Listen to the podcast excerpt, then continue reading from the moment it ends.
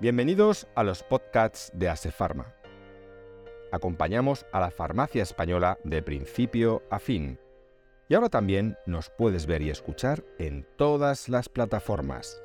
A la hora de presentar a un invitado como el que tenemos hoy, podríamos hablar tanto de su parcela profesional como de su parcela personal, porque ambas están estrechamente ligadas y se puede describir a este, a este invitado tanto de una manera como de otra. A nivel profesional, por ejemplo, podemos decir de él que es licenciado en económicas, es empresario, eh, fundador de la marca USP Hospitales, es quien además introdujo en, España el modelo estadounidense de, hospitales de sanidad privada. Podemos decir también de él que es presidente de organizaciones como la Fundación Alex, forma parte de la Fundación Laureus, es miembro del comité asesor de la Universidad Autónoma de Barcelona, ha sido vicepresidente del Fútbol Club Barcelona, miembro de su junta directiva, pero es que también es conferenciante, autor de varios libros, ha colaborado en otros tantos, es columnista, escribe artículos en periódicos de tirada nacional, bueno, un sinfín de, actividades que lo describen perfectamente, como también podríamos decir de él que es una persona vitalista, empática, familiar, humano. Es representante de lo que se ha dado en llamar empresa humanista. Gabriel Masfurrol, bienvenido a los podcasts Asefarma. Un placer tenerte en nuestro Conociendo A de hoy. Bien, bien hallada y un placer, un placer estar con vosotros. Bueno, Gabriel, la primera pregunta que queríamos hacerte es qué es exactamente la empresa humanista y qué es aquello de darle un enfoque humanista a los negocios. ¿Tú crees que una empresa puede tener alma? Vamos a ver, eh, yo creo que, la empresa, no es que la empresa tenga alma, es que las personas que la constituyen la tengan, ¿no? Eh, eh, esto lo hablaba este fin de semana con un alto directivo de un hospital, de un hospital importante, público, eh, y le decía, hablábamos precisamente del alma, del alma de las empresas, y le decía, mira, yo cada vez creo menos en, las instituciones y más en las personas que llevan las instituciones. Y normalmente, pues, eh, si hay buena gente, si, si son gente pues, que tienen alma, que son humanas, que tienen talento y tal, la empresa refleja rápidamente eh, lo que son las personas que la, que, la, que la componen, ¿no? ¿no? No, digo, no digo que la dirigen, ¿no? Porque normalmente quien dirige, es, normalmente si, si, tiene alma y tiene talento, se suele rodear también de personas que, tienen alma, ¿no? Yo creo en esto, yo creo sobre todo en las personas, creo mucho en las personas. Y esto traducido a los hospitales, entendemos que, que igual, ¿no? Un hospital se define por las personas que, que lo gestionan, que lo llevan, que trabajan en él. Y sí, lo que pasa es que, eh, eh, fíjate, yo que llevo 45 años en el sector sanitario eh, y visto, yo he estado en más de, mil hospitales a lo largo de estos años por todo el mundo. Hay una cosa que es muy curiosa, ¿no? Porque los hospitales, yo siempre digo que cuando un paciente traspasa el umbral de un hospital, si, si está enfermo y tal, pues está asustado, tiene una dolencia, está estresado, tiene miedo, eh, su entorno también. Y cuando entras en un hospital, pues lo que es muy importante es que además de que te traten adecuadamente desde el punto de vista profesional, tecnológico y, médico, pues necesitas que te, que te mimen y que te cuiden, ¿no? Pero por otra parte, eh, eh, las personas que trabajan en los hospitales también necesitan su protección, ¿no?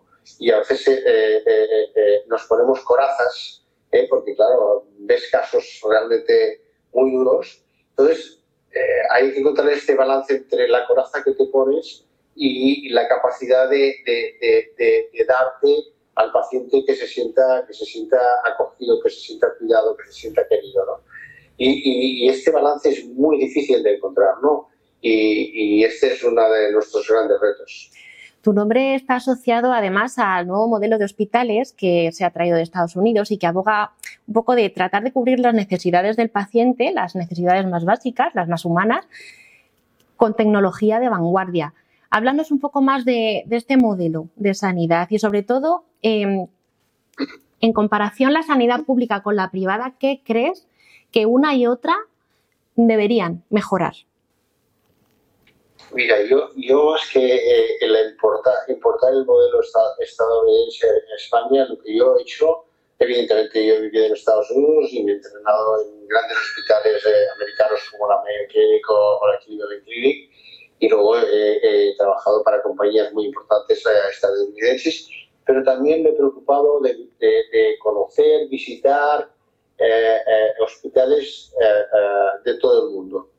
Y de todos ellos he hecho mi, mi, mi refrito y, diseñamos el, modelo que, ahora estamos, que implementamos hace 25 años en España y fuimos los pioneros con nuevos hospitales y ahora pues con nuestra nueva cadena que es uh, Clínicas Mi. Entonces, yo, diría que, yo diría que eh, no hay un modelo ah, típico y, que es la fórmula magistral para todas partes. Cada país, incluso eh, dentro de cada país, cada ah, región, incluso cada ciudad, porque, por ejemplo, si tú te vas a Andalucía, pues Málaga y Sevilla son muy distintas, por poner un ejemplo. ¿no? Hmm. Eh, no, te diré, pues ya aquí en Cataluña, pues Barcelona, Gerona, Lérida y Tarragona son muy distintas. Entonces, lo que tienes que hacer es eh, hospitales a medida, no solamente desde el punto de vista tecnológico y técnico, es decir, eh, cuando, tú, cuando tú construyes un hospital tienes que analizar cuál es la prevalencia ah, de las distintas patologías que hay en el territorio. Y en función de esto, diseñar el hospital para que pueda atender la demanda con una oferta adecuada. A veces se construyen hospitales y pones ahí todos los servicios y bueno, y, alabado sea el Señor, ¿no? Pero en, nuestro caso siempre somos muy, muy eh, eh, cuidadosos con saber qué, qué demanda la sociedad, qué, hay zonas de España, por ejemplo, las Islas Baleares, que, las, por ejemplo, las patologías cardiovasculares son más importantes que en otras zonas de España. Pues entonces ahí tienes que potenciar eh, eh, eh, especialidades como los cardiovasculares. Pues esto es exactamente lo mismo. Y esto es lo que nosotros tratamos de hacer. Yo diría que el sector sanitario español es bueno, es francamente bueno, es de los mejores del mundo. lo que pasa es que en España somos un poco especiales, somos somos un poco caíditas y, fíjate, un sector como el privado, que tiene más de 100 años de existencia, lo que nos, se ha menospreciado durante muchos años, cuando realmente es clave, es clave para mantener la estabilidad del sistema sanitario español. ¿no? Es decir, eh, en España mm, más de un 20% y en algunos casos hasta en, según, qué autonomías el 40% son, uh, tienen uh, gente asegurada eh, asegurada sanitariamente. ¿no? Entonces, eh, esto es, por decirlo de alguna manera, lo que no se quiere decir, que es una especie de copago. Es decir, que los, los dos sistemas coexisten y si no, no coexistieran, el, sistema sanitario público estaría absolutamente colapsado. Se complementan además, ¿no? Coexisten y se complementan. Eh, se complementan, pero se complementan sin, sin el esfuerzo de las autoridades políticas. Hmm. Es decir, que si, si, las autoridades políticas se lo tomaran en, serio, más en serio, eh, eh, esta complementariedad sería fantástica. Y, debemos decir aquello de, que eh, los hospitales privados solo son para ganar dinero y los públicos son gratuitos. No, los públicos, si no ganan dinero, se, se quiebran. Y además, los hospitales públicos son públicos a nivel de, titularidad, pero, pero ellos compran los, productos farmacéuticos a empresas privadas, los, los consumos a empresas privadas, la tecnología a empresas privadas, las subcontrataciones de servicios a empresas privadas, entonces, vamos a, vamos a ver, eh, demagogias las mínimas. Más justas, sí, más con la sanidad. En el caso de, las farmacias, nosotros en la Cefarma trabajamos con farmacias. Siempre decimos que las farmacias son el primer punto de acceso que tiene el paciente a un profesional sanitario.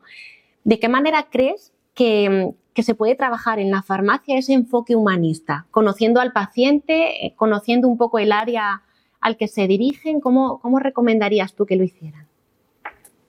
Yo, yo tengo, como, usuario, sobre todo como usuario, porque es un sector que, yo no, no, no, he, no, he, trabajado profundamente, pero claro, me ha interesado porque tiene muchos puntos en común eh, con el sector hospitalario, pero la farmacia sí que es como una especie de, de, punto de, encuentro entre el, el, ciudadano y ya su, su proceso sanitario, ¿no?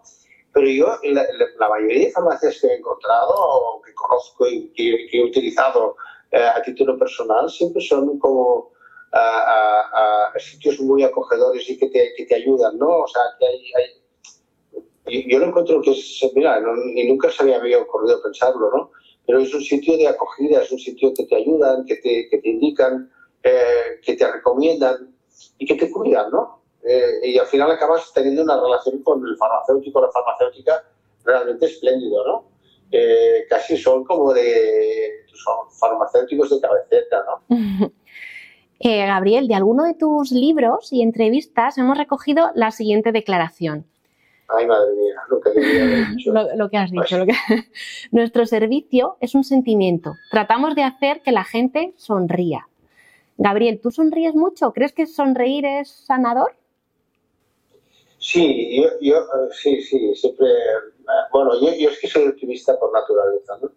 Eh, y siempre veo las cosas, intento verlas en positivo, ¿no? Y, además pienso que, que, hay cosas en la vida que son importantes, ¿no? La sonrisa, porque, porque haces mucho más agradable la vida a las personas que te rodean, aunque estés mal. Y en segundo lugar es el, el, el, el agradecimiento, el dar las gracias a las personas que, que te ayudan y que, colaboran contigo y que, están contigo y que, te, acompañan, ¿no? Y yo creo que esto es, eh, es, es, muy bueno, ¿no? Eh, deberíamos hacerlo todos en lugar de estar a regañadientes o protestar eh, y, estar de mal humor, ¿no? Es sano y gratis, además. creas un entorno nocivo que, que no ayuda. A nivel de los negocios y de empresas, ¿crees que una sonrisa puede llegar a fidelizar al cliente? Absolutamente, absolutamente.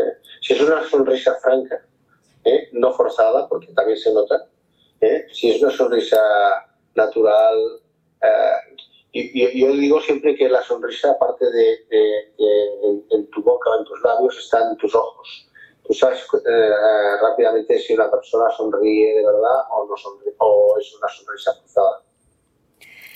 ¿Qué crees que se necesita para innovar?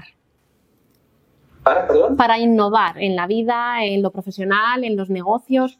¿Crees que es pues, cuestión pues de mentalidad, como alguna vez has dicho? Yo creo que hay que tener la, la mente muy abierta, ser muy curioso, ser muy curioso, estar constantemente viendo cosas nuevas de otros sectores. Por ejemplo, yo una de las cosas que he hecho desde, desde que empecé muy jovencito era no, no centrarme solo en el sector hospitalario.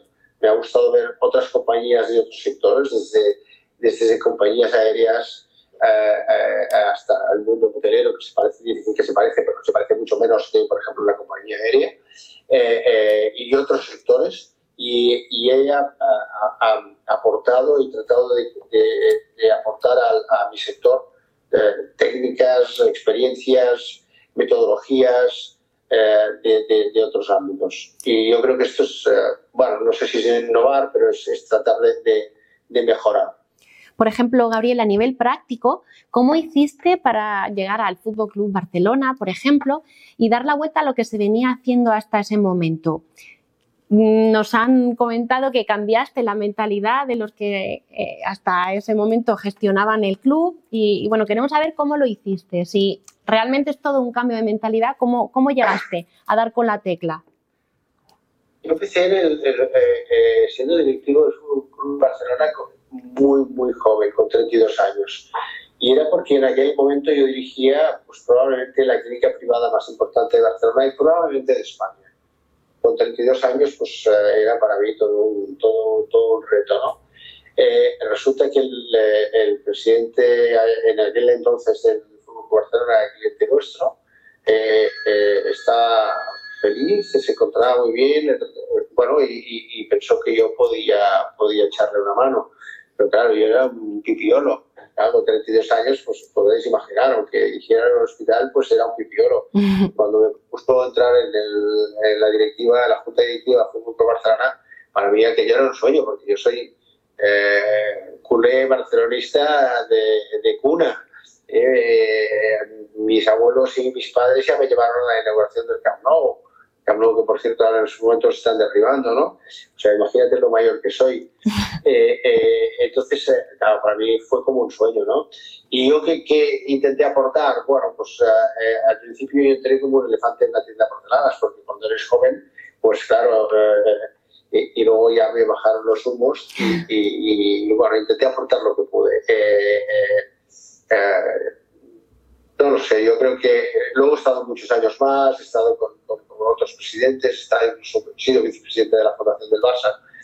He intentado aportar mis experiencias en, distintos ámbitos. ¿no? En el mundo de la filantropía, pues eh, estoy, he estado hasta ahora en, seis fundaciones distintas. Eh, eh, en el mundo de los negocios, pues he intentado aportar pues, pues el tema, en el ámbito financiero, pues que cuando tú compras un jugador de fútbol tienes que hacer tu due diligence como se hace cuando compras cualquier empresa eh, y un largo etcétera de cosas. ¿Qué, cuesta? ¿Qué cuesta? Porque el fútbol, el mundo del fútbol es un mundo muy endogámico, es un mundo um, complejo donde las emociones eh, eh, frustran muchas cosas, ¿no? Porque es, un conglomerado, ¿no? donde tienes que balancear el mundo empresarial, porque los clubes tienen que pues, funcionar como una empresa, porque realmente lo son, pero luego está el mundo de las emociones, donde el, seguidor le da absolutamente igual lo que pase con las finanzas, lo que quiere es ganar a costa de todo, entonces pasa lo que pasa, ¿no? Pasión, eh, frustración, se mezcla ahí como... Y es muy complicado, es muy complicado, es muy complicado. Siempre hago la broma de que eh, una vez escuché a un gurú norteamericano que era Peter Tracker, que decía que los hospitales eran las empresas ah, más difíciles de gestionar del mundo. Yo pensé, pues hombre, este tiene razón. Y luego ah, me quedé pensativo y dije, no, claro, este señor es americano, no conoce un club de fútbol. Gabriel, parafraseándote también en alguna ocasión, has dicho, en situaciones difíciles, los humanos nos agarramos a cosas a veces impensables e irracionales, pero así somos y muchas veces esto nos salva de caer. Independientemente de si alguien es creyente o no es creyente, ¿de verdad crees que todos nos agarramos siempre a situaciones o a, hechos irracionales, impensables? Pues yo te diría que sí, yo te diría que sí. Además, te puedo poner un ejemplo que he vivido hace yo, yo, yo, vamos a ver, mm, yo no diría que soy ateo, eh, eh, ah, no soy agnóstico, pero por una razón, por una razón ah, que no sé si es simple o es, o es, probablemente es muy simple. Yo creo que mi inteligencia eh, no es capaz de entender la existencia de un ser que podría ser Dios, ¿no? Luego, ah, si comparas eh, y, bajas al mundo terrenal y ves que, que, hay distintas religiones y cada religión lo interpreta a su manera y tiene su, su Dios y lo interpretan de forma distinta, ah, pues aún esto tengo mucho más complejo. Pero lo que te decía, yo estoy pasando un cáncer, eh, he pasado por siete meses por un proceso quimioterápico eh, muy, muy fuerte, lo he pasado muy mal, he tenido muchos miedos, eh, de todo tipo, he llorado, desesperado. Eh, y, y, ahora hace nada, hace tres semanas que acabé mi proceso de quimioterapia y ahora estoy a la espera de, una, de, la cirugía. Yo creo y espero y cruzo los dedos que es la, eh, va a ser la, la, etapa final de toda esta historia. ¿no? Pero, pero mira, el lunes pasado, hoy es lunes, semana pasada, el lunes, me desperté con, pues, y de golpe por razón me, me, vino a la mente de que me quería ir a Montserrat. Eh, yo hacía 40 años que no estaba en la bahía de Montserrat y cogí mi coche solito y, me fui a pasar el día a Montserrat y, estuve ahí y estuve no rezando, porque no rezo, pero sí meditando, reflexionando, ah, pensando en muchas cosas y, y metí ahí la basílica y pensé en mi hijo, en nuestro hijo Alex, que, que no está y que, con el que hablo. Y, y todo esto pues son eh, estas cosas que son irracionales. Tú dirás, hablé, con Alex. Bueno, eh, hablé yo, porque Alex no me dijo nada. pero yo siempre creo que Alex está ahí protegiéndonos. Entonces, pues, pues eh, eh, esto es muy difícil de explicar. Y, repito, mi inteligencia no, no, da para más. Yo lo que trato y he tratado siempre es de, de, ser buena gente aquí y, y luego Dios dirá. Haz el bien y no mires a quién. Em, Gabriel, la llegada de tu hijo Alex y, su marcha te marcó profundamente y de hecho, eh, bueno, por lo que te hemos leído y te hemos seguido, está presente en todos y cada uno de tus pasos. Es, es probablemente tu brújula bueno, no sé si es nuestra brújula, pero, digo nuestra porque es la de, de Cris y es mi esposa y mía, que llevamos 46 años juntos, y nuestros hijos también, y toda la, gente que me rodea. Pero más que brújula, yo diría que es eh, la forma de vivir de entender la vida de, quizás de una forma distinta si lo hubiéramos tenido a Alex. Eh, te das cuenta de que hay, hay problemas que son importantes y muchos otros que son mucho menos importantes de, de, lo que nosotros, de la importancia que nosotros le damos, ¿no? Entonces esto pues te hace ver la vida de una forma distinta. No sé si te guía, probablemente sí, de esta manera te guía, ¿no? Te guía a tomar decisiones. No, no, todo vale, no, no, vale solo el dinero, pero bueno, sí, pongamos que sí, que es una forma de, ver la vida y de, y de seguirla. Inicias tu columna quincenal en, el diario Marca con un querido Alex, mm, donde hablas de la vida, del deporte, a veces, bueno, de muchas cosas. Eres autor además de cinco libros, has colaborado en otros tantos, eres columnista en periódicos o has sido columnista en periódicos como El País, La Vanguardia. ¿Qué te aporta escribir, Gabriel? ¿Consideras que escribir, escribir puede ser una, una vía de escape? ¿Es un spa mental? ¿Qué es lo que recibes a cambio de escribir? para mí, para mí eso es, es mi, gran hobby eh, y, y, me encanta escribir. De hecho, eh, eh, escribo muchas cosas que luego no se publican y que se quedan ahí en el tintero, pero necesito escribir. Para mí es como el que, el que pinta o el que cocina o el que... Cada uno tiene su, su historia. Yo pinto muy mal, soy un desastre, me encantaría pintar porque me encanta el arte, pero cada vez que he intentado ponerme de, coger unos pinceles y tal, eh, eh, debo reconocer que soy lo, más desastroso del mundo. Pero me gusta escribir, me gusta mucho, no sé si lo hago bien o lo hago mal, pero, pero, me encanta. Y si encima pues, me, me, publican mis, mis artículos o, editan mis libros, pues oye... Eh, pues mejor que mejor, ¿no? No, pero para mí es un, es un es, es, muy sano. Para mí es una, es una, es una forma de, de explayarme, de, de, vomitar todas aquellas cosas que llevo dentro. ¿no?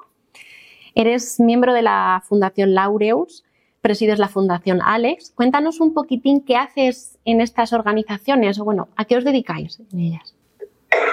Mayoría de estas organizaciones son organizaciones eh, eh, pues que eh, ayudan a, a, personas desfavorecidas pueden ser de, carácter social, pueden ser de carácter uh, en el mundo de la, de la, discapacidad. Y bueno, pues si todos ponemos nuestro granito de arena, pues, pues al final conseguiremos una playa hermosa, ¿no?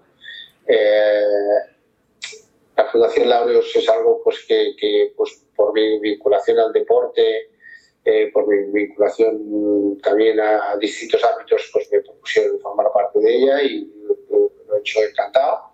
La Fundación Alex para mí es eh, muy, importante porque es el, es el homenaje, eh, es el legado de nuestro hijo. ¿no?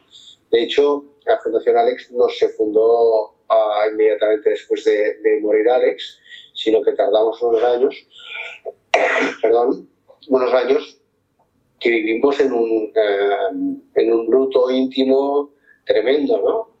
Eh, en casa solo teníamos dos fotografías de Alex, no podíamos ver vídeos de Alex. Alex vivía solo con nosotros y, estaba ahí encerrado, ¿no? El hecho de crear la fundación nos permitió recuperar a Alex. Alex no está físicamente con nosotros, pero sí está en todas partes, ¿no? y Alex forma parte ya de nuestras vidas diarias, de nuestros hijos que pues, pues están con su hermano, pero también nuestros nietos que hablan del tío Alex sin, haberlo, sin haberle conocido, ¿no? Y esto, pues, con toda la gente que, nos ayuda cada día, que la Fundación sigue haciendo cosas. Y, lo que decimos siempre, ¿no? Que, gracias a la Fundación, pues ayudamos a otros Alex que hay por el mundo, ¿no? Ojalá pudiéramos ayudar a muchos más, pero bueno, somos lo que somos y hacemos lo que podemos. Bueno, el granito de arena que se pone es importante porque todos cuentan. Em, Gabriel, dicen que hay personas que, que son o que actúan siendo más papistas que el Papa. ¿Alguna vez a ti te han acusado de ser más mesista que el propio Messi? sí, sí. Sí, probablemente sí que lo soy, pero, pero, pero sí, sí, sí, soy muy mesista. Soy muy mesista y muy guardiolista. También. y muy cruifista. Son las tres personas que han marcado mi vida en el mundo del fútbol, ¿no? Eh, porque les he conocido, porque he tenido, he tenido y tengo amistad con ellos y son personas a las que, a las que admiro y quiero, de las que aprendo y creo que ellos también han aprendido conmigo, ¿no? Y que, ellos también han aprendido conmigo y nos hemos ayudado mutuamente, ¿no? Es decir, no solamente es la admiración de un, fanático, sino que hacemos cosas juntos. Eh, eh, ellos me han ayudado en muchas cosas y yo les he ayudado también en muchas cosas. Y